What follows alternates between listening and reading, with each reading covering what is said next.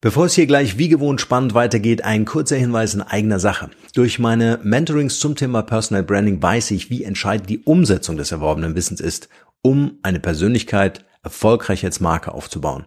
Also habe ich ein Team zusammengestellt mit Leuten, denen ich vertraue und mit denen ich schon seit vielen Jahren zusammenarbeite, um für dich einen Personal Branding Full Service anzubieten. Was das bedeutet? Ich sag's dir. Wir bieten dir ab sofort das exklusive Personal Branding Mentoring mit mir an, erarbeiten für dich einen individuellen Masterplan entsprechend deiner finanziellen Möglichkeiten und erledigen die vollständige Umsetzung aller erforderlichen Maßnahmen. Auf diese Weise können wir den Erfolg deines Personal Brandings sogar garantieren.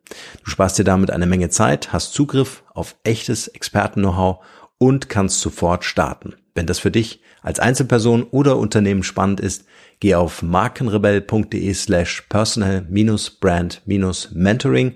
Den Link findest du natürlich in den Shownotes und buche gleich ein kostenfreies Vorabgespräch. Und nun viel Spaß mit der heutigen Podcast-Folge. Der Markenrebell Podcast. Spannende Interviews, wertvolle Strategien und provokante Botschaften für Führungskräfte und Unternehmer.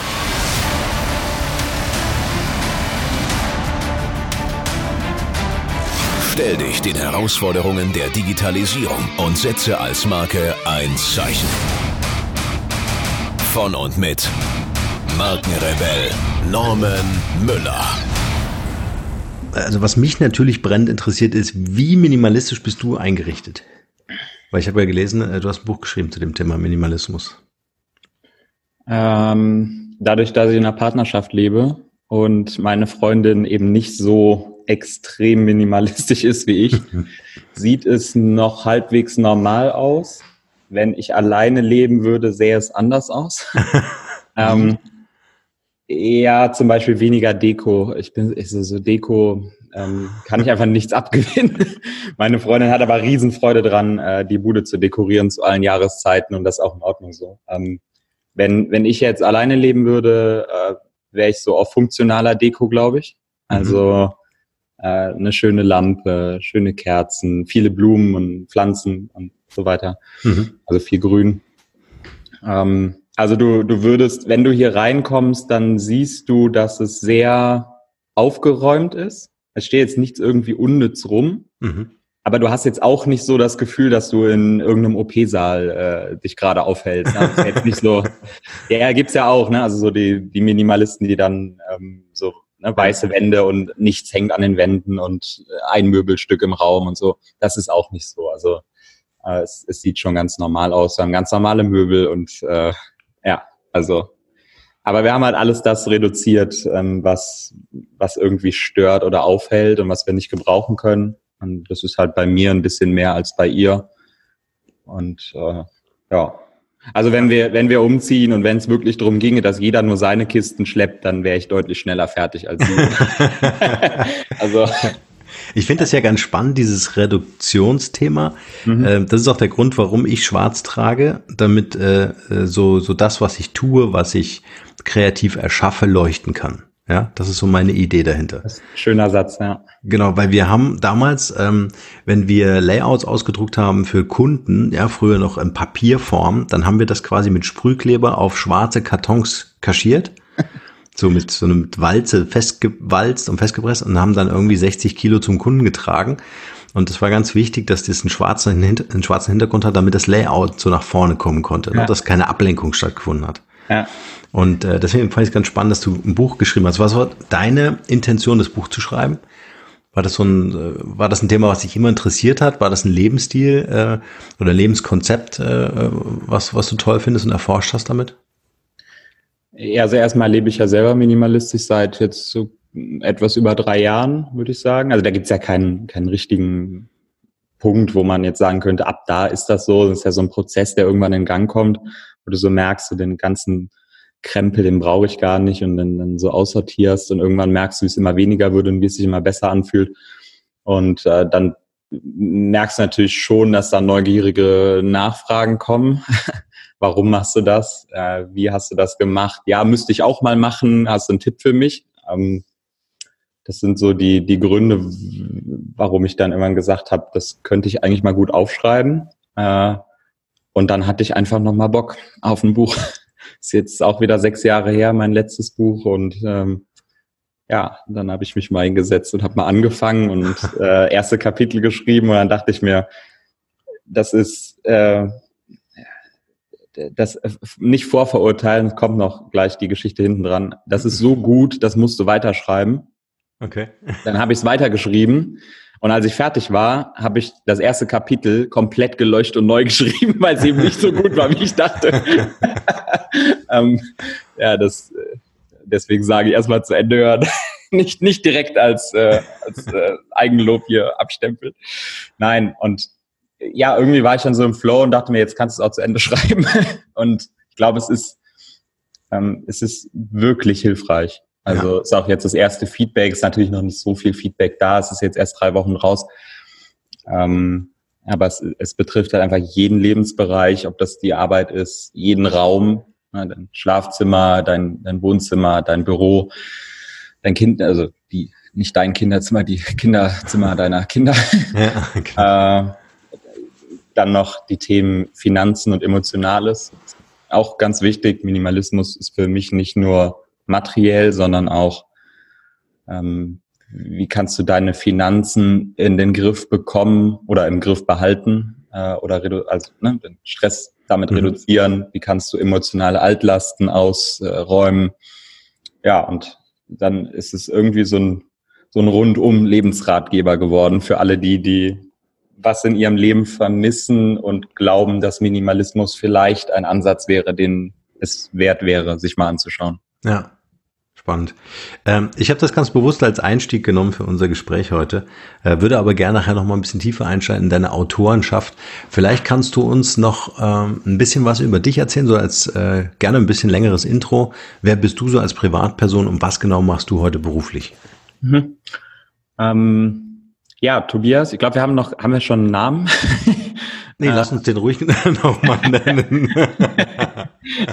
äh, Tobias Gillen, ähm, komme aus der Nähe von Köln, 30 Kilometer südlich. Mhm. Äh, Fühle mich hier auch ganz wohl. Also nicht, bin nicht so der Stadtmensch, bin dann schon äh, gerne ländlicher unterwegs und äh, hab's gerne ruhiger, äh, mit weniger Trubel. Mm, bin sehr sportlich interessiert, äh, insbesondere 1. FC Köln. Also für alle die, die jetzt Fußballfans sind, die werden gerade beim Blick auf die Tabelle im Kopf schütteln. äh, ja, wir haben es ja gestern, gestern Sieg gegen ähm, Paderborn, also sind ja jetzt nur noch äh, 15. also es wird.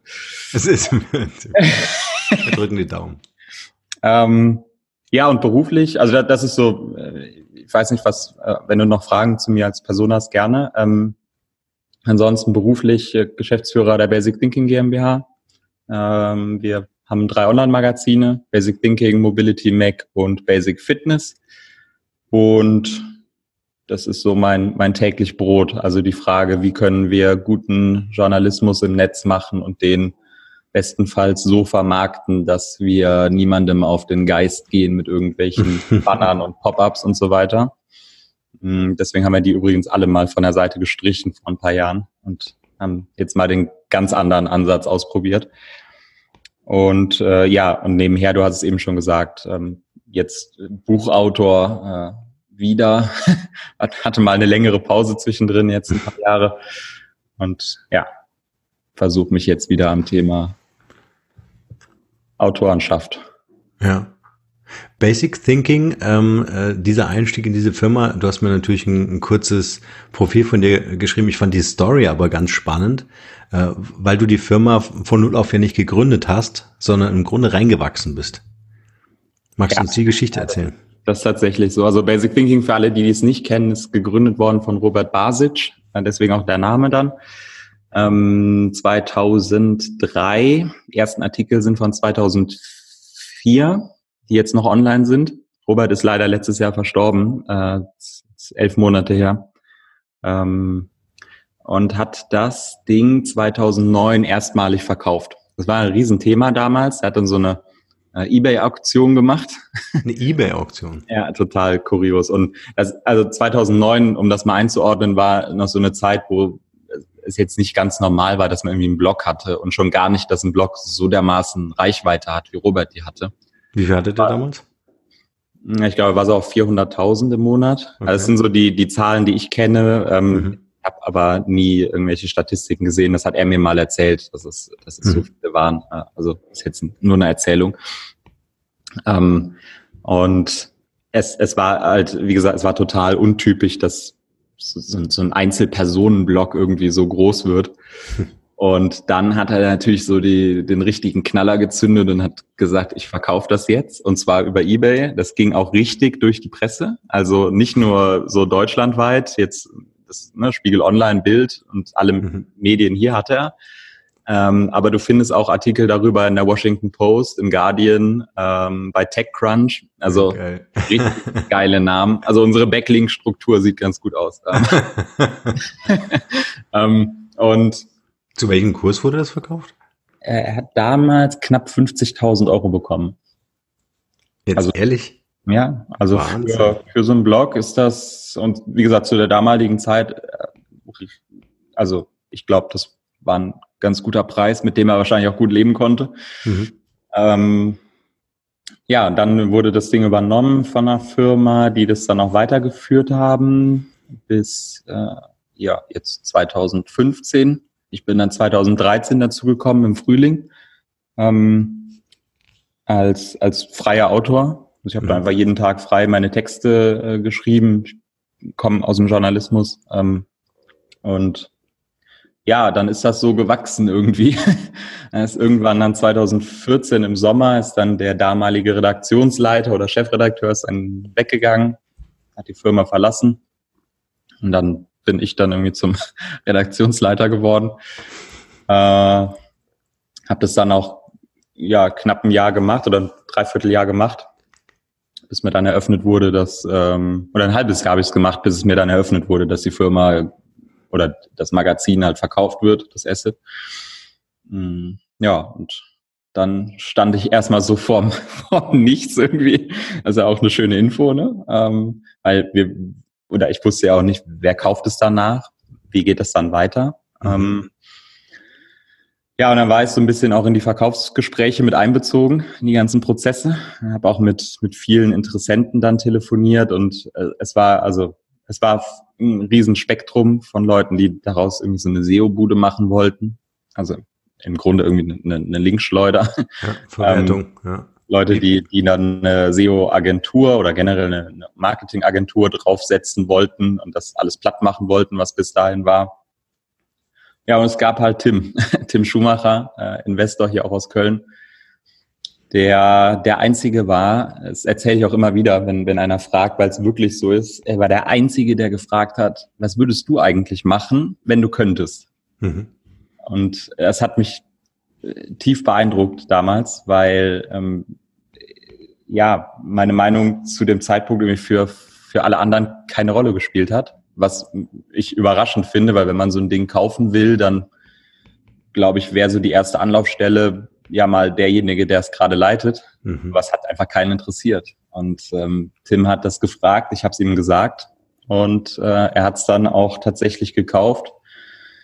Und dann haben wir, das war im Mai 2015 dann, hat mich dann zum Geschäftsführer gemacht und im, zum 01.01.2016 haben wir dann die GmbH gegründet und äh, ich, ich habe mich dann eingekauft.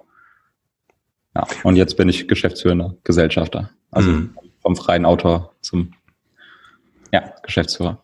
Coole Karriere, auch in der kurzen Zeit, also auch die, ähm, äh, die Company dann wirklich auch so aufzubauen. Was war deine Motivation? Was hat dich äh, so angeschoben? Hättest ja nicht machen müssen. Hättest ja sagen können, ich äh, suche mal einen anderen Verlag, für den ich arbeite oder ein anderes, ein anderes Online-Magazin oder so. Was war dein Antrieb? Also ich glaube, am Anfang war es natürlich Angst, hm. um es ganz ehrlich zu sagen, weil Basic Thinking zu der Zeit mein, meine Haupteinnahmequelle war und die war auf einmal weg. Und ich habe davor vor Basic Thinking sehr breit gearbeitet, also für sehr viele Medien, hatte sehr viele verschiedene Auftraggeber, für die ich dann halt entsprechend wenig gemacht habe. Und irgendwann kam dann Basic Thinking und hat mir so, so diese ähm, diese Konstanz irgendwie geboten und dann habe ich das andere runtergefahren und habe mich dann halt auf Basic Thinking gestürzt. Und ähm, da, da ist dann so meine Haupteinnahmequelle ja weggebrochen. Ja. Ich hatte, äh, klar, ich, ich hätte es auch anders hingekriegt, aber äh, in dem Moment war das natürlich die, die beste Lösung. Wobei ich auch sagen muss, wenn es Tim nicht gekauft hätte, hätte ich es nicht gemacht. Weil, wie gesagt, also ich, ich hätte jetzt keine SEO-Bude daraus gemacht oder hätte mir das angeschaut. Also dafür, da, da schlägt einfach mein Journalistenherz zu sehr für und dieses, äh, was Basic Thinking für eine Geschichte hat und so weiter. Also ich wäre da jetzt nicht, nicht zu irgendeiner Spam äh, Link-Schleuderbude gegangen. Also Marketingagentur, SEO-Agentur und so hätte ich mir noch vorstellen können, aber so das, mhm. was da teilweise an Plänen kursiert ist, war schon abenteuerlich. Ähm, und ich hatte dann mit einem Schlag die Möglichkeit, das, was ich vorher gerne gemacht hätte, jetzt auf einmal zu machen. Und das hat natürlich schon gereizt. Ne? Also das hat natürlich auch einen gewissen Druck ausgeübt, weil ich ja immer erzählt habe, ich kann es besser. ich hatte mal so das Gefühl, dass ich, dass ich da nicht so richtig gehört werde. Äh, ja, und dann kommt einer und sagt, dann mach. Tja, und dann stehst du auf einmal da, dann kannst du ja auch nicht sagen, ne, mach ich jetzt nicht. Ja, und dann, das hat mich gereizt, ich hatte, hatte Lust drauf und ich, ich mag die Marke unheimlich gerne. Also Basic Thinking ist, ist für mich ein Riesending. Ähm, und dann bin ich einfach dabei geblieben. Was, was ich noch, ich würde gerne da nochmal eintauchen. Äh, äh, der Tim hat dir die Frage gestellt, was würdest du machen, wenn du könntest? Und äh, neben den Existenzängsten, die ich, kann ich super nachvollziehen, äh, völlig klar, dass du dich dann auch engagierst und dass du auch Ideen hast. Aber was war deine Antwort auf seine Frage? Das muss ihn ja überzeugt haben, letztendlich. Ja, es gab, also es gab mehrere Sachen, die ich gern machen würde. Hm. Dazu muss man wissen, wie Basic Thinking damals gelaufen ist. Wir hatten ein relativ altes Design, äh, was schon so ein paar Jahre auf dem Buckel hatte und jetzt insbesondere für Mobilnutzer ja, war nicht so angenehm. Ähm, wir hatten ein, ja, wir hatten so diesen News-Ansatz, dass wir mit, ähm, wir waren so fünf, sechs Leute, die dann News veröffentlicht haben. äh, ja, du kannst einfach mit den großen Nachrichtenmedien nicht mithalten in dem Bereich. Du hast einfach, dir fehlt die Manpower dahinter, um mhm. sowas zu machen und um, wenn es wirklich darum geht, schnell zu sein, das ist nicht, nicht realisierbar. Und entsprechend sind uns natürlich auch die Leute weggelaufen mit der Zeit. Ne? Also unsere Reichweite ist immer mehr gesunken. Das Ding war dann auch immer, soweit ich weiß, nicht mehr rentabel. ähm, sonst hätten sie es ja auch nicht verkauft. Und mein Ansatz war, wir gehen weg von dieser News-Schreiberei und gehen hin und veröffentlichen lange, gut recherchierte Hintergrundstücke. Äh, also wir gucken immer hinter die Geschichte und erzählen diese Geschichte dann. Mhm. Das heißt, wir gucken uns an, was ist in den News, dann stellen wir die Frage, was hat das zu bedeuten, welche Auswirkungen hat das, wen betrifft das, wer profitiert davon und so weiter. Und das schreiben wir auf. Das dauert dann auch mal zwei, drei Tage. Ne? Es kommt dann, wenn irgendwie ein großer Deal über die Bühne geht, der durch die Nachrichtenmedien geht, dann kommt unsere Meldung halt dann oder unser Artikel dann auch gern mal drei Tage später. Mhm. Aber dafür ist er dann gut. Mhm. Das war der, der erste Ansatz. Also das war das ist so das Redaktionelle und das Ganze auch in neues Design und neues Layout packen, dass man auch wirklich wieder Lust hat, das zu lesen. Ja, ich muss mal kurz reinkrätschen, weil das ist sehr wichtig, was du gerade sagst. Ähm, äh, die, es war die Option entweder Quantität, ne, versuchen die Assets irgendwie zu verschleudern ja. oder irgendwie zu verramschen oder daraus Reichweite im Internet zu bauen oder was auch immer. Und auf der anderen Seite das, was du gerade sagst, äh, Design, ne, also das Erscheinungsbild, Funktionalität und auch die Qualität der Artikel, lieber längere, e-, egal ob später, aber dafür qualitativ hochwertig, äh, ist immer wieder, was ich feststelle, so der rote Faden, der Schlüssel äh, für erfolgreiche Produkte oder erfolgreiche äh, Strategien. Ja, sehr ja, cool. Absolut. Vor allem, weil Basic Thinking halt auch, wie ich eben ja gesagt habe, es ist ein Medium mit Geschichte. Wir haben so mhm. viele Stammleser, das merken wir auch jetzt im auf Events oder auch unser Vertrieb, egal mit wem wir sprechen, die Leute kennen Basic Thinking, weil mhm. wir hören ganz oft, ah ja, das habe ich ja 2007 schon mal gelesen. Was wir aber ganz selten hören ist, ah, das habe ich 2012 schon mal gelesen. ähm, weil daran erinnert sich keiner. An Robert erinnerst du dich. Robert damals war eine Autorität in dem Bereich und hat seine äh, Geschichten auf seine Weise so kommuniziert, ähm, dass, dass man sich an ihn erinnert hat und dass er auch streitbar war. Also mit Robert konnte ja vortrefflich diskutieren. Ne? Mhm. Ja, man kann sich, also jeder, der da Lust drauf hat, gerne mal bei uns ins Archiv schauen und sich alte Artikel anschauen, was für Kommentarspalten da aufgemacht wurden. Ist heute undenkbar in Blogs, dass so viel, so viel diskutiert wird in so einem Kommentarbereich. Woran ähm, lag das bei ihm? Was, was würdest du sagen? Wenn, du kennst ihn und äh, du, du kennst die Kommentare oder auch die, die Debatten. Woran lag das, dass er so, ein, so eine Robert, Sogwirkung hatte? Ja, also Robert war ähm, mega authentisch. Also er hat 0,0 was drauf gegeben, was irgendeiner darüber denkt. Er hat auch teilweise Artikel veröffentlicht, die bestehen aus zwei Sätzen. Einfach so. er ist ihm in den Kopf gekommen, er hat das rausgeknallt. Das ist jetzt heute, das, das würde keiner mehr verstehen, warum das. Aber Robert hat es geschafft, dadurch eine Bez oder eine Ebene zu schaffen, auf der die Leute sich gerne mit ihm äh, unterhalten haben. Und ähm, Robert war immer auf Augenhöhe immer streitbar, ist keiner Diskussion aus dem Weg gegangen. Ähm, und äh, ein super intelligenter Mann einfach. Äh, also es ist ein Riesenverlust, äh, dass Robert nicht mehr ist. Mhm. Also ich muss auch dazu, ich kannte ihn jetzt nicht so gut, ne? Also nicht, dass es mhm. falsch rüberkommt, ähm, insbesondere bei denen, die ihn gut kannten. Also ich glaube, da, da können andere Leute deutlich mehr zu sagen noch. Wir hatten hin und wieder Kontakt leider zu wenig jetzt im Nachhinein. Aber das merkt man dann leider auch immer erst, wenn es okay, zu spät ist, ja. wie es immer so ist. Mm.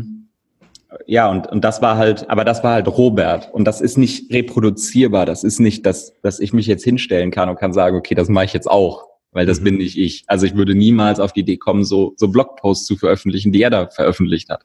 Mhm. Ähm, und äh, ich glaube, das große Problem bei Basic Thinking war, dass wir dann irgendwann gefangen waren, so in diesem, wofür stehen wir jetzt eigentlich? Also was machen wir jetzt hier eigentlich? Ne? Also so Robert ging nicht mehr, weil Robert war ja raus, mhm. als er es verkauft hat und aber dieses, dieses Konzept mit Nachrichten und so ist eigentlich auch Quatsch gewesen. Das hat ja auch nicht funktioniert.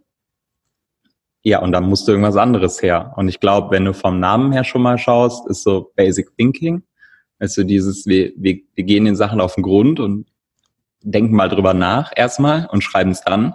Mhm. Äh, passt auch perfekt zum Namen und das ähm, ist, glaube ich, so eine, also damals war es so, dass es echt eine Marktlücke war, hatte ich so den Eindruck, dass man, ja, wir, wir sind dann auch zum Beispiel hingegangen und haben dann von vier, fünf Artikeln am Tag auf einen runtergeschraubt.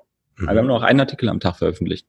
Ist heute wieder ganz anders, weil wir jetzt viel mehr Mitarbeiter haben und so, aber damals war das so und ja, ich glaube, das, das hat dann am Ende dazu beigetragen, dass die Leute auch wieder zu uns gekommen sind und uns auch wieder gelesen haben, weil sie gemerkt haben, jetzt stehen die auch wieder für was und äh, ja, laden ihre Marke entsprechend auch auf. Wo steht das Unternehmen heute, so vom Umsatz, Mitarbeiteranzahl? Ja, wir sind rentabel, ähm, haben die Mitarbeiter, wir sind jetzt sieben Vollzeitmitarbeiter mhm. und ähm, ja, haben einen relativ großen Pool an, an Freelancern, 15, 20 Leute, die regelmäßig dann noch dazu beitragen. Mhm. Ähm, ja, und ich glaube, das, das Wichtigste bei uns ist, dass wir es geschafft haben, die Reichweite wieder zu steigern und die, die Stammleserschaft wieder auszubauen. Also mhm. wir bekommen dann von Basic Thinking hatte bei der Übernahme noch ungefähr 100.000 PIs im Monat. Ähm, wir stehen jetzt bei, bei 1,5, 1,8 Millionen irgendwann wow. dazu. Also da hat sich jetzt richtig was verändert über die letzten Jahre. Mhm.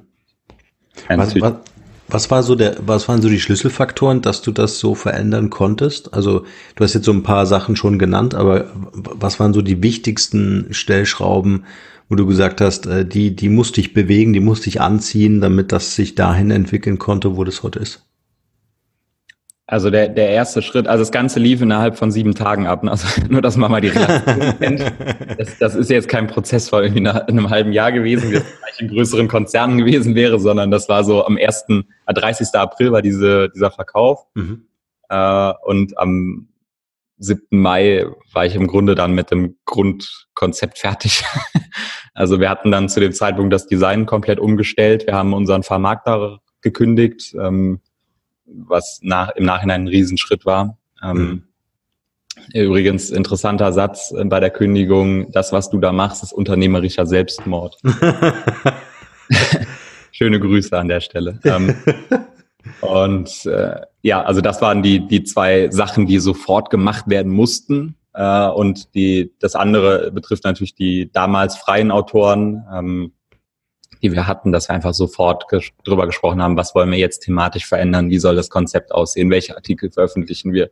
Das ist nicht ganz ohne Reibereien abgelaufen damals. Also ist natürlich eine krasse Umstellung, ne? wenn du sagst, ja. so, auf, ähm, du hast vorher drei Newsartikel geschrieben, das lässt du jetzt bleiben, jetzt schreibst du lieber einen langen Artikel, du kriegst aber das gleiche Geld, also macht ja keinen Stress, ne? verdienst weniger, sondern du kriegst das gleiche Geld, was du für drei Artikel bekommen hast. Ja, dafür erwarten wir natürlich jetzt auch entsprechend, dass du dann äh, richtig was raushaust mit dem einen Artikel. Ja.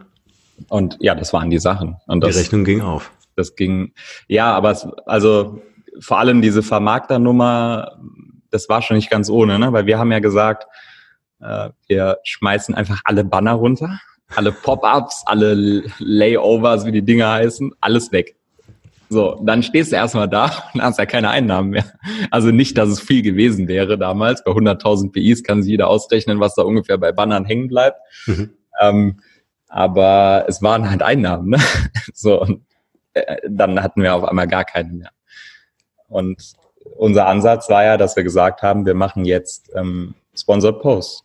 Also Native Advertising. Wir bieten Firmen die Möglichkeit, bei uns Artikel zu veröffentlichen. Mhm äh, immer gekennzeichnet und äh, also leider werden wir das viel zu oft gefragt äh, von Firmen, ob wir nicht auch nicht gekennzeichnete Werbung machen. Machen wir nicht. äh, auch an dieser Stelle nochmal. ja, und das musste erstmal ins Laufen gebracht werden. Ne? Also wir wussten ja nicht, ob das funktioniert.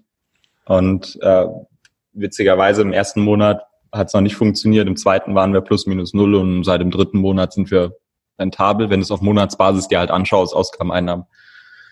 Ja, aber nur mal so von, ich versuche gerade so ein bisschen zu verstehen, wie du so als Mensch ähm, äh, funktionierst. Also äh, dir sagt jemand, äh, das, was du da machst, ist unternehmerischer Selbstmord. Also das ist ja erstmal eine Aussage. Ja, ähm, äh, du hattest vorher wahrscheinlich noch nie eine Company, hast das Ding jetzt übernommen ähm, und äh, also, also wie viel Mut muss man aufbringen, um dann einfach zu sagen, hey, du sagst mir, das mache ich nicht oder das geht nicht und ich gehe einfach durch diese Wand durch. ja, ob das Mut Konntest du gut schlafen? ist, keine Ahnung. Nein, ich glaube, ich habe ich hab einen sehr ungesunden Ehrgeiz. Also wenn du mir sagst, ich kann irgendwas nicht, dann ist es so, also ich weiß nicht, Leute, die How I Met Your Mother kennen, ne? so Barney Stinson, Challenge accepted, so. Dann jetzt erst recht, so, weißt du? Das, das war einfach der Haupt, ich glaube, der, das ist auch was, deswegen sage, habe ich es gerade auch nochmal gesagt, das ist was, was ich auch nicht vergessen werde. Ne? Ich glaube, man, man sieht das immer so, wenn du größere Unternehmer oder so im Interview oder auf irgendwelchen Bühnen siehst, die haben immer irgend so einen Satz, dass irgendwer denen gesagt hat, du kannst das nicht. Und ich dachte mal so, ja, komm ey, dieses Gelaber, das ist ja alles so ein Satz haben, ist irgendwie komisch. Aber ich habe auch so einen Satz, wie du merkst. Ne? Ich glaube, jeder hat so einen Satz. Ja, klar, aber ja. Es, es klingt immer so ein bisschen gestellt, aber es ist halt wirklich so. Und das werde ich niemals vergessen. Ähm, ganz witzig ist, dass der Herr, der das zu mir gesagt hat, äh, vor zwei Jahren bei uns angeklopft hat und hat gefragt, ob wir nicht doch nochmal irgendwie zusammenarbeiten können. Ähm, das ist natürlich dann so ein, ja, so ein kleiner Triumph auch, wo du so merkst, okay, es ist dann am Ende, ist es aufgegangen. ja, mega cool. Sehr cool. Aber also, dass das, dass das jetzt mutig war, keine Ahnung. Also ich habe sehr geringe Fixkosten durch meine minimalistische Lebensweise. Sagen wir, sagen wir es mal so. Also ich hatte jetzt nicht diesen Druck, dass das jetzt sofort funktionieren muss. Ähm, ja, und naja, aber ich meine, wir wissen das ja alle. Wie, wie einfach fällt uns Veränderung? Wie gerne halten wir an Dingen fest, ja. die wir kennen? Ja. So, und jetzt übernimmst du eine Company, da sind Einnahmen da, du denkst dir, hey, ich brauche ja alle Einnahmen, die ich irgendwie kriegen kann, um dieses Ding zusammenzuhalten. Und du äh, beschließt aber und sagst, nee, ich mache das jetzt komplett neu, ich überarbeite das in sehr kurzer Zeit und trenne mich auch einfach von diesen Altlasten. Ja. Also wenn dann noch so ein Kommentar kommt, also das finde ich sehr bemerkenswert und das, das macht für mich auch erfolgreiche Menschen aus oder letztendlich ist das der Unterschied auch, dass sie in diesem Change-Prozess einfach durch dieses Tal der Tränen, äh, wie es so schön heißt, einfach durchgehen, ja, und das auch aushalten. Ja, also wenn, wenn man von jetzt drauf guckt, mhm. muss ich ganz ehrlich sagen, würde ich es nicht mehr so machen. Warum? Äh, ich weiß aber auch ganz genau, dass wenn die Situation wieder käme, ich es doch wieder machen würde. Das ist halt, wenn du, wenn du rational da jetzt im Nachhinein drauf guckst, dann muss man sagen, das war wirklich dumm. Ne? Also du hättest es auch aufbauen können und hättest den Vermarkter noch behalten können. Aber ich glaube, für diese Botschaft damals, die wir ja aussenden wollten, dass wir das jetzt neu machen und dass wir hatten es zugegebenermaßen auch vorher unter dem anderen Besitzer oft angekündigt, dass wir jetzt was neu machen ne? und dass wir jetzt, mhm. äh, das, dass wir verstanden haben, dass das so nicht funktioniert und dass wir jetzt uns dann den Lesern äh, mehr wieder entgegen äh, bewegen und so weiter. Ähm, ist am Ende natürlich, das, das waren so Worthülsen natürlich. Ne? Das hat ja nie, ja, ist ja nichts passiert im Grunde. Ich glaube, es war dann auch wichtig, das zu machen, um auch wirklich zu zeigen, wir meinen es halt ernst. Ne? Hm. Ansonsten, und ich, ich glaube, dieser Druck, der erzeugt da natürlich auch so eine gewisse Dringlichkeit, dass du halt ähm, dir auch kein Jahr mehr Zeit lassen kannst damit. Also es musste funktionieren. Ne? Klar, wir hatten dann natürlich mit, mit Tim äh, einen Investor an Bord. Ähm, es waren auch ein paar Rücklagen da. Also es ist jetzt nicht so, dass wir jetzt dann innerhalb von ein paar Wochen pleite gegangen wären, aber wir hätten das jetzt kein, kein Jahr machen können, so einfach. Hm. Das hätte nicht, hätte nicht funktioniert. Also defizitär jetzt in dem Maße, ohne Einnahmen. Ja. Deswegen mussten wir es ja schnell ans Laufen bringen. Und ich glaube, das ist wahrscheinlich am Ende auch so ein Faktor, wo man sagt, deswegen hat es wahrscheinlich auch so schnell funktioniert. Es gibt ja dieses, dieses äh, Gesetz, dass sich Arbeit immer äh, so sehr oder so lang ausdehnt, wie man der Arbeit hat eben Zeit dafür gibt. Ne? Also mhm. wenn du jetzt sagst, du willst Klar. irgendwie einen Podcast schneiden und du hast dafür vier Stunden Zeit, dann ist die Wahrscheinlichkeit hoch, dass du vier Stunden an dem Podcast sitzt. ja. Wenn du dir jetzt zwei Stunden setzt, dann schaffst du es wahrscheinlich auch in zwei. Und das kannst du eigentlich ungefähr so auf die Zeit damals, äh, kann man das um, umdrehen. Also, ja. Naja, was ein, ein, großer Gewinn natürlich auch war, war, dass Tim dir im Grunde den Raum aufgemacht hat. Ja? Er hat gesagt, hey, also den Zeitraum aufgemacht hat, in, in welcher kurzen oder langen Spanne auch immer, in dem du hättest oder, oder in dem du kreativ sein konntest. Ja? Und äh, das hat dir natürlich die Freiheit gegeben, äh, dieses Signal, und wenn es nur für dich selber war, äh, zu setzen und zu sagen, so, jetzt machen wir das richtig. ja, also es ist wirklich für mich selber, Tim ist, ist ja, niemand, also zumindest mir gegenüber nicht, der, der irgendwie Druck ausgeübt hätte. Na klar, äh, ja, ja, hat, ja. hat wirklich gesagt, jetzt mach mal. Mhm. Und ich glaube, er hatte jetzt auch nicht erwartet, dass es so schnell dann schon auf plus minus null oder dann rentabel wird. Ähm, das war wirklich eine Sache für mich selber. Also ich wollte kein Geld von Tim annehmen. Hm, ja, das kenne ich. ich wollte einfach nicht, dass ich am Ende ja. kommen muss und muss sagen, hey, wir brauchen noch eine Finanzspritze. Ja, das, ja also so ein Motivationstreiber bei mir. Interessant. Da haben wir den, den, den gleichen, es ging mal bei meiner ersten Firma genauso, hat auch ein Investor, der auch gesagt hat, wenn es schief geht, bin ich da. Und ich wollte nicht, dass es schief geht. ich wollte ihn nicht anrufen. Ja. ja. das ist, aber es ist ein ganz anderes Gefühl, dass diese Option zu haben allein. Ja, ja natürlich. Das aber deswegen sage ich also, dass, dass es ist jetzt auch nicht so, als wenn wir jetzt unter riesigem Existenzdruck gestanden hätten. Es ja. ist natürlich so ein, so ein kleiner Fallschirm da gewesen, zumindest für eine Zeit lang. Mhm. Ähm, ja, aber wie du schon sagst, also du, du willst es ja trotzdem nicht machen. Also das das, ja, das, das ist wie, keine Ahnung, wenn du von zu Hause ausziehst, ne, und deine Eltern sagen dir, du kannst das, schaffst das eh nicht oder so. Ich weiß nicht, wie das jetzt nur mal ist, um eine Analogie zu finden und ja. dann willst du ja auch nicht zurückgehen, willst sagen so, hey, kann ich noch mal Geld haben oder so. Ne? Also ist ja auch irgendwie deinen Weg und versuchst es ja dann auch zu schaffen. Ja. Ähm, und ja, wahrscheinlich war es ungefähr so. Ja. Ähm, du hast vorhin erzählt, das fand ich auch ganz spannend, ähm, äh, Robert hat das Ganze aufgebaut, hat äh, das auch zu einer Marke gemacht, ist am Ende selber eine Personal Brand gewesen. Wie blickst du auf das ganze Thema? In welcher Rolle siehst du dich auch in Verbindung mit der Firma, in Verbindung mit eurer Community, eurer Leserschaft? Ähm, wie wichtig ist dir das Thema Personal Branding? Ja, es ist, es ist mir weniger wichtig geworden, seit ich die Firma habe tatsächlich, äh, was irgendwie kurios ist.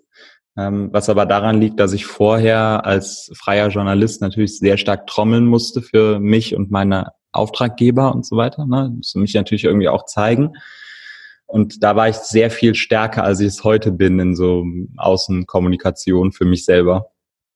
Und jetzt ist die, ähm, jetzt ist es so, dass ich ja aus der Redaktion komplett raus bin und ja eigentlich nur noch im Hintergrund stehe.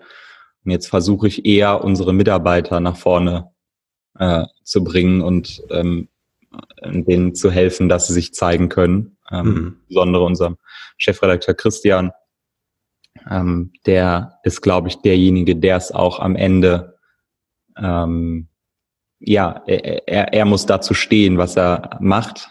Das macht er sehr gut, und, aber er muss trotzdem äh, damit rausgehen. Präsenz zeigen, ja. Präsenz zeigen. Und ähm, bei, bei mir ist das eher weniger so. Ich glaube, dass, dass unsere Leser, zumindest unsere Kernleserschaft, kann mit meinem Namen was anfangen. Äh, und äh, ich, ist ja jetzt nicht so, dass ich mich jetzt verstecken würde, aber ähm, ich glaube, meine Person ist da nicht so wichtig wie die der Redakteure oder insbesondere des Chefredakteurs. Hm. Das, was ich beobachte, wenn wir zum Beispiel T3N nehmen, äh, die ja auch einen eigenen Podcast haben und äh, man so ja die Chefredakteure ähm, äh, kennenlernen kann, ja, oder nehmen wir Online-Marketing Rockstars, äh, ähm, auch ein schönes Beispiel dafür, dass man ja eine Beziehung zu den Leuten einfach auch dann herstellt ähm, bis hin zu, wenn man Apple als äh, Vergleich nehmen möchte, Steve Jobs holt dann seine ganzen Abteilungsleiter und Verantwortlichkeiten, holt die auf die Bühne und macht die zu einer Marke. Ja. Ähm, würdest du sagen, dass, dass da auch so eine gewisse Änderung oder so ein gewisser Wandel im Journalismus stattgefunden hat?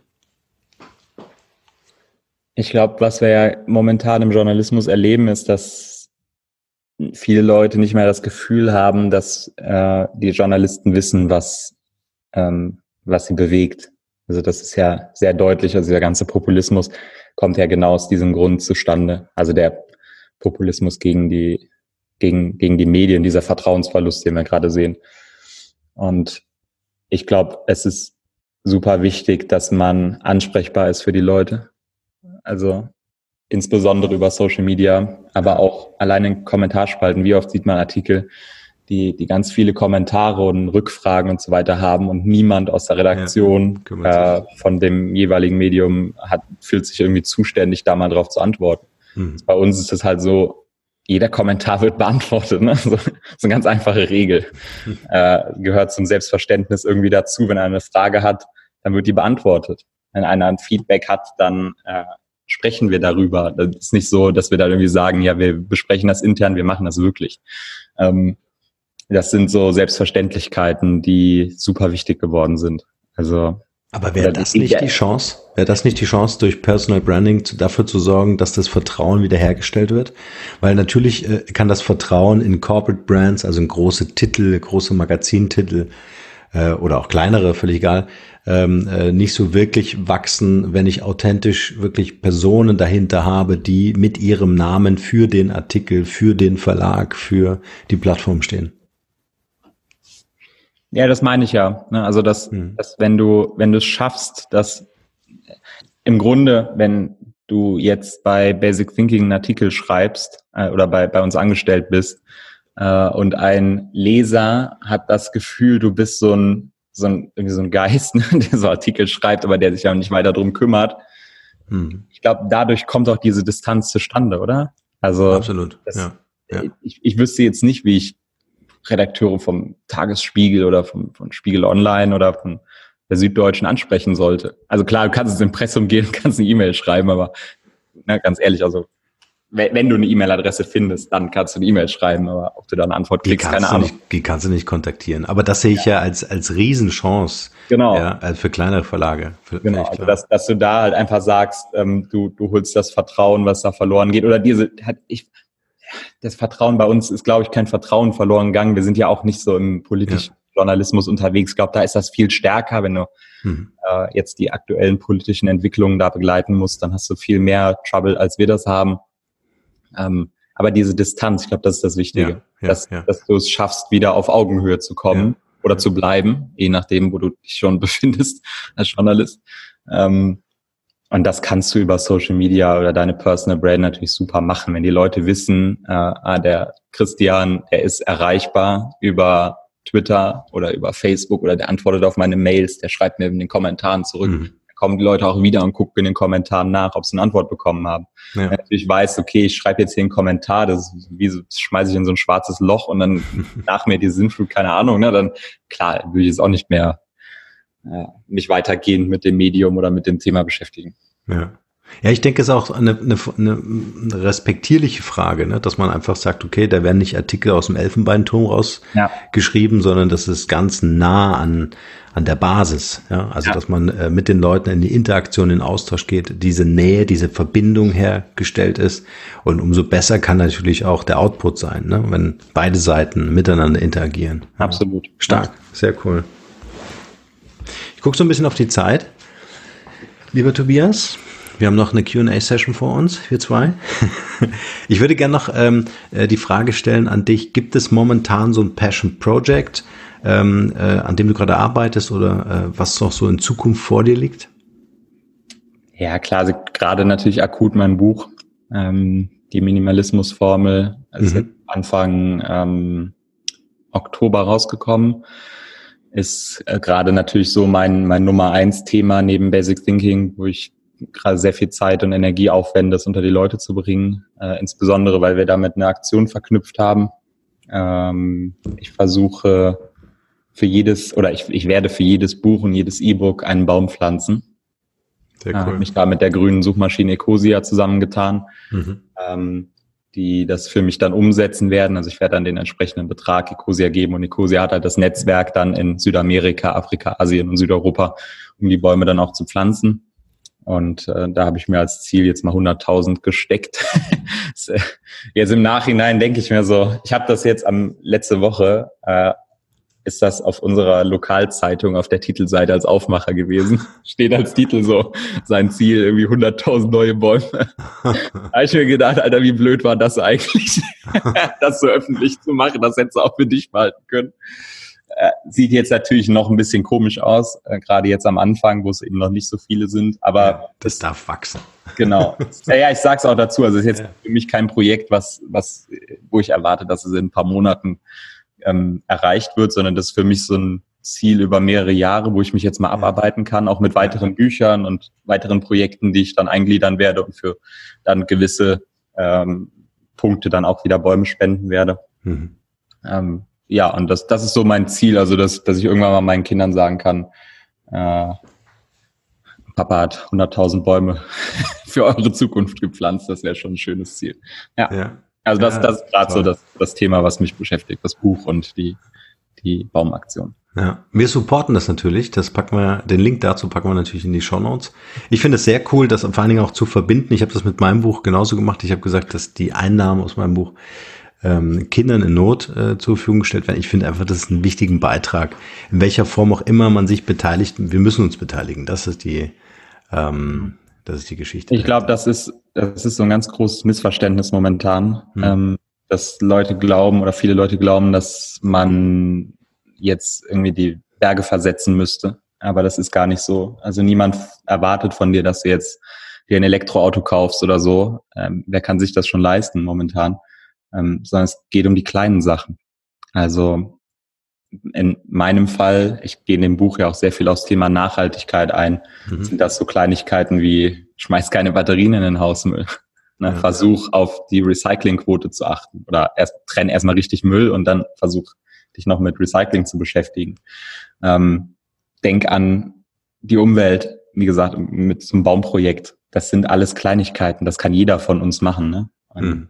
ähm, ich glaube, wenn, wenn jeder von uns einen kleinen Beitrag leistet, dann wird halt auch was Großes draus. Und wir müssen hier keine, keine Kunststücke vollbringen, die über unseren Möglichkeiten finanziell oder körperlich oder wie auch immer äh, liegen, müssen wir gar nicht vollbringen. Ja. Ich, ich finde, ich würde das gerne ergänzen, was du sagst, weil das finde ich extrem wichtig. Also einmal diese Selbsterkenntnis, dann wirklich was zu tun und darüber zu sprechen. Also allein, weil du sagst, ich pflanze Bäume mit diesem Buch, was ich geschrieben habe, ähm, äh, ähm, indem du anderen davon erzählst, wir jetzt hier im Podcast darüber berichten, ja, oder ähm, jemand anders vielleicht die Batterien nicht mehr in den Hausmüll schmeißt, ein Foto macht äh, davon, wie er die sammelt und das äh, published, weil jeder in der heutigen Zeit zum Sender werden kann, ja. dann finde ich das halt extrem gut, wenn das viral gehen würde. Ja, also wenn jeder so seinen Mikrobeitrag leistet, ja dann äh, können wir siehe Freitagsdemonstration auch was bewegen. Ja, und das ist, äh, also mir wird es ja auch vorgeworfen, ich habe das jetzt ein, zwei Mal gehört, äh, was heißt, mir wird das vorgeworfen, wie gesagt, ein, zwei Mal ist es an mich rangetragen worden, dass man so den Eindruck bekommen könnte, das ist so ein PR-Gag von mir, äh, insbesondere auch diese absurd hohe Zahl von 100.000 Bäumen. Ähm, aber ich glaube, es geht doch gerade darum, bei diesem Projekt jetzt oder bei dieser Aktion zu zeigen, dass sich das eine äh, und das andere nicht ausschließt. Also ich kann doch mein Buch veröffentlichen und damit auch ähm, Geld verdienen. Da sind wir übrigens noch lange von weg, dass sich das Projekt rechnet. Also äh, manche Leute haben auch falsche Vorstellungen davon, was so ja. tatsächlich einbringt. Also ja, ja. Äh, ähm, und ich kann doch aber auch gleichzeitig dann davon einen Teil nehmen und kann damit was Gutes tun. Ne? Also Jetzt, jetzt, nehmen wir doch mal diese, diese, äh, diese, diese Hypothese auf. Äh, jetzt stell dir mal vor, das Marketing von Unternehmen hätte immer ja. den Zweck, sich gesellschaftlich, äh, sozialpolitisch, wie auch immer, äh, in der Umwelt zu engagieren. Jetzt stell dir mal vor, ein Teil der Marketing äh, ähm, Ausgaben, die wir über alle Firmen weg haben in Deutschland oder meinetwegen auch weltweit, würden irgendwie dem Klima oder der Gesellschaft ja. zugutekommen. Wie geil wäre das denn bitte? Das wäre das gesündeste Marketing, was wir jemals machen können. Das ist das, was ich, was ich mir immer wieder denke, wenn ich diese ganzen Diskussionen verfolge, ja. gerade dieses ja. Ganze Klimathema, was ja zum Glück jetzt aufkommt durch die Schüler. Ähm, denke ich mir, wie einfach wäre es, dieses Thema zu regeln. Ja, ja, ja. Also es wird so ein Riesendrama um dieses Thema gemacht. Setzt euch verdammt nochmal an den Tisch, die Politiker, die, äh, die, die Superreichen, die Unternehmen, setzt euch alle an einen Tisch, besprecht das, macht die Kohle locker, wir regeln das in 10, 15 Jahren mit dem ganzen Geld und dann ist das geklärt. Also, dann, weißt du, dann, dann, dann sind die, dann sind die Sachen geregelt. Aber ja. nein, es ist leider zu viel, ja, zu viel Fokus äh, bei den Unternehmen, zu viel Fokus auf Gewinnmaximierung. Ja. Ähm, und das ist halt das, was ich halt sage. Ne? Also wenn mir wurde jetzt, das ist jetzt am Wochenende passiert, wurde mir vorgeworfen, dass es bei diesem, äh, bei dieser Baumaktion um Geldmacherei ginge. Hm. Da denke ich mir also erstens, wenn ich Geld machen wollte, dann würde ich kein Buch schreiben. also, das ist schon mal das Erste. ähm, und zweitens, dann, dann, also, dann würde man doch nicht hingehen und würde von dem Geld, was man einnimmt, dann noch einen, einen relativ beträchtlichen Teil abgeben für halt einen Baum. Ja. Und das, also, wie gesagt, das ist, das sind Dinge, die müssten gesellschaftsfähiger werden, so wie du es gerade gesagt hast. Dass, ja. dass Menschen sagen, okay, wir, wie gesagt, wenn du kein, keine Lust oder kein Geld hast oder kein, auch einfach ja, also wenn du es nicht aus eigenem Antrieb machst, dann verbindest doch mit so einer Aktion irgendwie. Ja. Ja, dann guck doch, dass du mit irgendwas Geld verdienst ja. und dann damit noch was Gutes tust. Dann ist doch gut. Also es muss ja keiner, keiner sich übernehmen, ne? Ich finde aber gut, dass die Leute das schreiben, weil damit heizen die natürlich die Debatte an. Ist natürlich doof, wenn sie jetzt dir schreiben oder mir schreiben. aber äh, ich finde, ich finde, wir sollten in der, in, ähm, als Unternehmer grundsätzlich darüber nachdenken, inwieweit wir wirklich beides miteinander verbinden können. Und ich bin ganz ehrlich der Meinung, diese ganzen Debatten und diese ganzen Diskussionen, gerade auf, auf politischer Ebene, ich glaube, wir werden es politisch nicht lösen. Deswegen gehen unsere Kinder freitags auf die Straße. Die erzählen uns nämlich, und das ist für mich die zentrale Botschaft, Leute, wir können das Ding nicht in die, in die Politik tragen, weil es dort über Jahre äh, diskutiert wird, sondern wir können und müssen jetzt was ändern. Ja. Das ist der Punkt. Ja. Also ich bin, bin sehr dankbar für diese Demonstration. Äh, ich, ja, ich auch. Weil ich finde, also, und das, da hatte ich gestern noch eine Diskussion über das Thema, dass ähm, ich finde, dass die Politik so kurz denkt so super kurz und das stört mich massiv, weil die Leute, die, ähm, die heute sind die 16, die da auf die Straße gehen, aber die nächste Wahl in zwei Jahren, da sind die 18, dann stehen die auf dem Wahlzettel ne? Mhm. oder auf dem äh, oder, oder haben halt die, die Wahlkarte und dass, dass das keinem auffällt in der Politik, also das ist erstaunlich, äh, dass keiner auf den Gedanken kommt, dass die Leute, die also die, die klassischen Stammwähler, mhm. so hart das jetzt klingt, dass die irgendwann wegsterben, hinten raus natürlich, oder, oder ne? Ja. ja so. Und dass die junge Generation, die jetzt nachkommt, eben ein ganz anderes Mindset hat. für Nachhaltigkeit, für die Zukunft, für ihr Leben und so weiter. Und dass man, wenn man jetzt auf diese Themen gehen würde, so wie die Grünen das ja machen, aber halt nicht, nicht jetzt wegen den Demonstrationen, sondern halt schon immer irgendwie, ähm, die werden massiv profitieren davon ja. über die nächsten Jahre. Lass das mal ein, zwei, drei Wahlen noch sein. Ähm, wenn die jetzt alle nachkommen und, und wahlberechtigt werden, dann haben wir ganz andere Wahlen hier als so wie ja. sie heute ablaufen. Und das, da denke ich mir, Mann, ey, das muss euch doch auffallen. Das ist doch. Ja. Also äh, man kann ja sagen, um das äh, ein bisschen auszubauen, was du vorhin uns auch mitgeteilt hast, was dir mitgeteilt wurde, äh, sich heute nicht daran zu beteiligen, ist politischer Selbstmord. Ja, ist so. Also spätestens zwei Jahre. Ja. Ja. Also gut, du kannst natürlich jetzt sagen, okay, äh, die Politiker, die es jetzt auch vielleicht nicht ernst nehmen und die da so auf ihre Stammwählerschaft setzen, die dann vielleicht schon älter ist, äh, die gehen wahrscheinlich dann auch jetzt bald irgendwann in Rente oder machen dann irgendwann jetzt mhm. auch Feierabend. Vielleicht interessiert sie auch deswegen nicht mehr so. Aber wenn ich da mal an jüngere Politiker denke, also jetzt äh, Lip Amthor zum Beispiel ist ja so klassisch so der, der immer genannt wird als der Junge irgendwie, ne? Ähm, oder Kevin Kühnert oder selbst Christian Lindner oder so. Ähm, die haben halt einfach noch ihre politischen Karrieren äh, vor sich, wo es halt richtig rund geht, ne? Und die haben jetzt eine riesengroße Chance, ähm, sehr viel zu bewegen, sehr viel Gutes zu tun und dafür dann natürlich auch von den Wählern belohnt zu werden. Und dann hoffentlich nicht mit der Intention, ey, ich will irgendwann mal Kanzler werden oder irgendwie mehr Macht haben oder mehr Wähler bekommen, sondern mit der Intention, jetzt wirklich das Richtige zu tun. Ja. Ich glaube, die Jugend ist, ist fitter als, als manch alter denkt, also alter Mensch denkt, äh, oder alter Hase klingt besser. ähm, und kann schon sehr gut äh, differenzieren zwischen was ist äh, Show und was ist wirklich äh, ja, ja, ernsthaftes ja, Interesse. Ja, ja, ich glaube auch, dass man äh, dass, dass man die Gesellschaft oder die Wähler einfach dahingehend nicht unterschätzen sollte. Ja. Also man merkt auch bei den Unternehmen, ne, weil du es eben ja. gesagt hast, so grünes ja. Marketing und so. Also das ist ja auch was, was jetzt sehr viele Unternehmen versuchen und meiner Meinung nach da riesige Fehler machen, weil es nicht authentisch ist. Mhm ähm, das bringt auch nichts. Du musst es schon wollen und musst es schon, schon, schon wirklich machen. Ja. Dann kannst du gerne darüber reden, aber jetzt nicht anfangen und aus jedem äh, äh, der Vorstandsvorsitzende ist dieses Jahr einmal weniger Langstrecke geflogen und daraus eine Mitteilung machen, dass man CO2 eingespart hat. Ne? Das, ist, das ist nicht der Deal. Also mach's authentisch und mach's richtig, wenn du es machst. Genau, Teil der Unternehmenskultur werden, das ist ja. eigentlich. Äh, er klingt da, blöd, da ne? Also es ist immer so, der, so ein Standardsatz, irgendwie, der, der so sagt und der auch ja. immer in der Pressemitteilung steht, hm. aber es ist halt so. Ja, so also genauso wie es, das hatte ich ja eben gesagt, bei uns ist das zum Beispiel eine Selbstverständlichkeit, auf Kommentare zu antworten und auf die Lesermeinungen einzugehen und genauso muss es eine Selbstverständlichkeit für jeden sein, ähm, auf die Umwelt zu achten. Ja. Für jedes Unternehmen. Ja. Schönes Statement. Lass uns einsteigen in unsere QA-Session.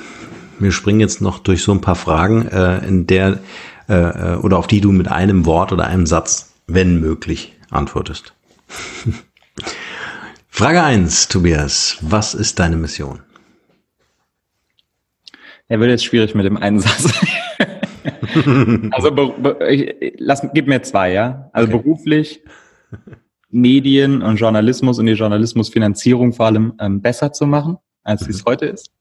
Ähm, und privat äh, ist es wirklich dieses Baumthema. Also das treibt mich einfach an. 100.000 mhm. Bäume pflanzen, egal bis wann.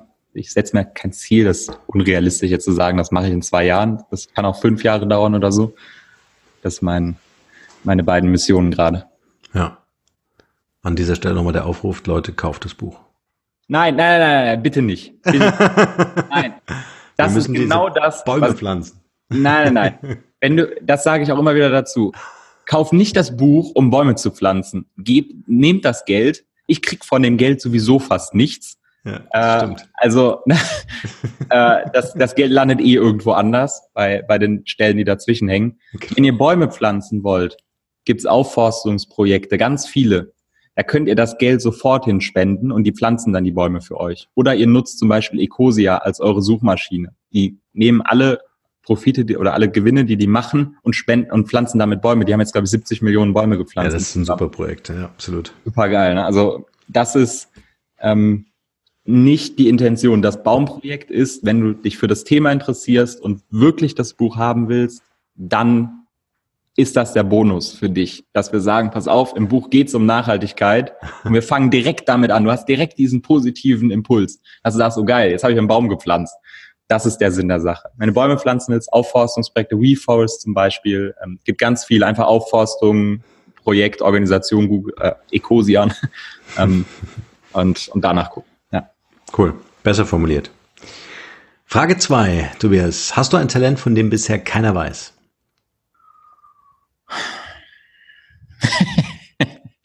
wir haben, ich, ja, erzähl's ruhig. wir haben im Vorgespräch schon drüber gesprochen. Ne? Also das ist so die Frage, die ich ja. wirklich schwierig finde, weil, also klar, ich kann jetzt sagen, ich bin jemand, der, glaube ich, Leute begeistern kann ganz gut für seine Ideen. Äh, also zumindest im Unternehmen gelingt mir das eigentlich ganz gut. Ich hoffe hier auch.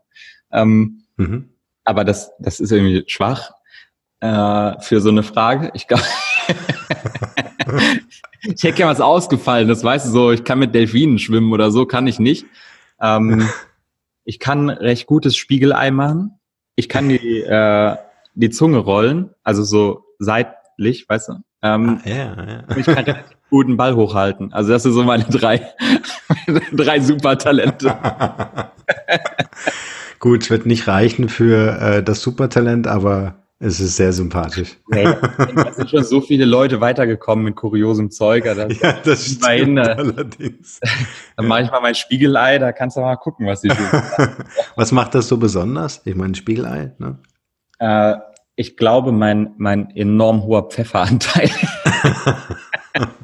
ich mache eigentlich gar nichts Besonderes. Ich hau da nur unmenschlich viel Pfeffer rein. Ich liebe Pfeffer und ich kann nichts mit Salz anfangen.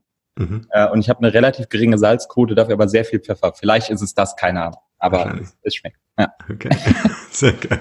Kommt bloß nicht bei mir essen, niemand. Kommt nicht, kann nichts anderes. Nur Spiegelei, sonst nicht. Nichts. Rührei kann ich machen. Mach Mini Spiegelei, da kann ich noch klein machen, aber sonst. Minimalismus halt. Ja. ja. Sehr schön. Wenn die Leute an dich denken, was ist ein Wort, wofür du selbst als Marke bekannt sein willst oder schon bist? Baumpflanzer. Sehr cool. Welcher Moment oder Rat hatte für dich einen besonders nachhaltigen Einfluss auf dein Leben? Ja, das, was ich eben gesagt habe. Äh, uns zu kündigen ist unternehmerischer Selbstmord ist die mhm. Nummer eins, ähm, der Nummer eins Moment, der mich äh, angetrieben hat eine Zeit lang. Und äh, ja, ich glaube, das kann ich, kann ich so stehen lassen. Was ist das Wertvollste, was wir von dir lernen können? ich glaube, sich selbst nicht zu ernst nehmen. Gerade heute so eine Sache, die, die viele, glaube ich, also sich selbst nicht so überschätzen irgendwie.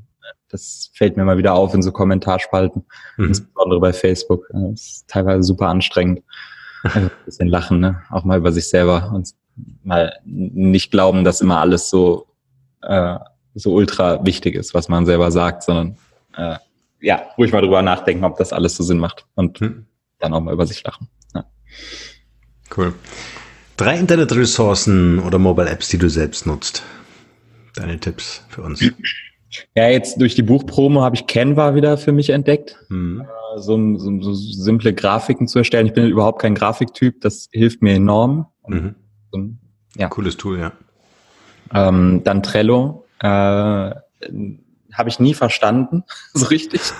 ähm, aber seit ich äh, da mal näher eingetaucht bin, nutze ich das für fast alles. Also alles, was ich irgendwie organisieren oder strukturieren muss, ist Trello für mich. Mhm. Ähm, und Audible ist so meine App, ähm, die, die ich sehr gerne mag, weil ich, weil mir das die Möglichkeit gibt, auch Content zu konsumieren oder Bücher zu konsumieren, wenn ich gerade die Hände äh, nicht frei habe beim Sport oder so. Ja. Und ja, das sind so die drei, die ich cool. empfehlen würde. Pack mal mit in die Show Notes genau wie das Buch, was du uns jetzt empfehlen wirst. Welches Buch hatte für dich einen großen Mehrwert? Äh, ich glaube, die zwei Bücher von Rolf Dobelli äh, mit 25 Denkfehler äh, und 25, ich muss mal nachgucken, wie die heißen. Ja, aber es ist, also Rolf Dobelli und Denkfehler ist eine gute Anlaufstelle, wenn es einer sucht, du verlinkst es ja eh. Ja. Ähm, da geht es darum, dass er so bekannte Denkfehler einfach mal aufschlüsselt. In vier Seiten sind das, glaube ich, immer nur. Also super schnell zu lesen. Ähm, wenn man mal abends irgendwie Bock hat, noch ein, zwei von diesen Kapiteln zu lesen, kann man ganz schnell machen.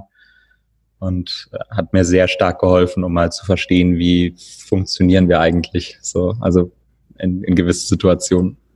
Ja. Packen wir natürlich auch in die Shownotes, genau ähm, wie den Link zu deinem Buch. Welche drei Interviewgäste kannst du uns für diesen Podcast empfehlen? Wen würdest du hier gerne selbst mal hören? Ich würde gerne mal Christian hören, ähm, unseren Chefredakteur mhm. von Thinking, Christian Erxleben. Ähm, weil ich glaube, Christian kann dieses Gespräch, was wir eben geführt haben, gut ergänzen auf der redaktionellen Ebene. Mhm. Ähm, dann Tim. Äh, Tim ist ein super interessanter Mensch ähm, den ich sehr, sehr schätzen gelernt habe über die letzten Jahre. Ähm, ich glaube, Tim hat, hat enorm viel erlebt in der Businesswelt. Also von Firma an die Börse bringen bis Exit und äh, diverse Startup-Investments äh, und so weiter.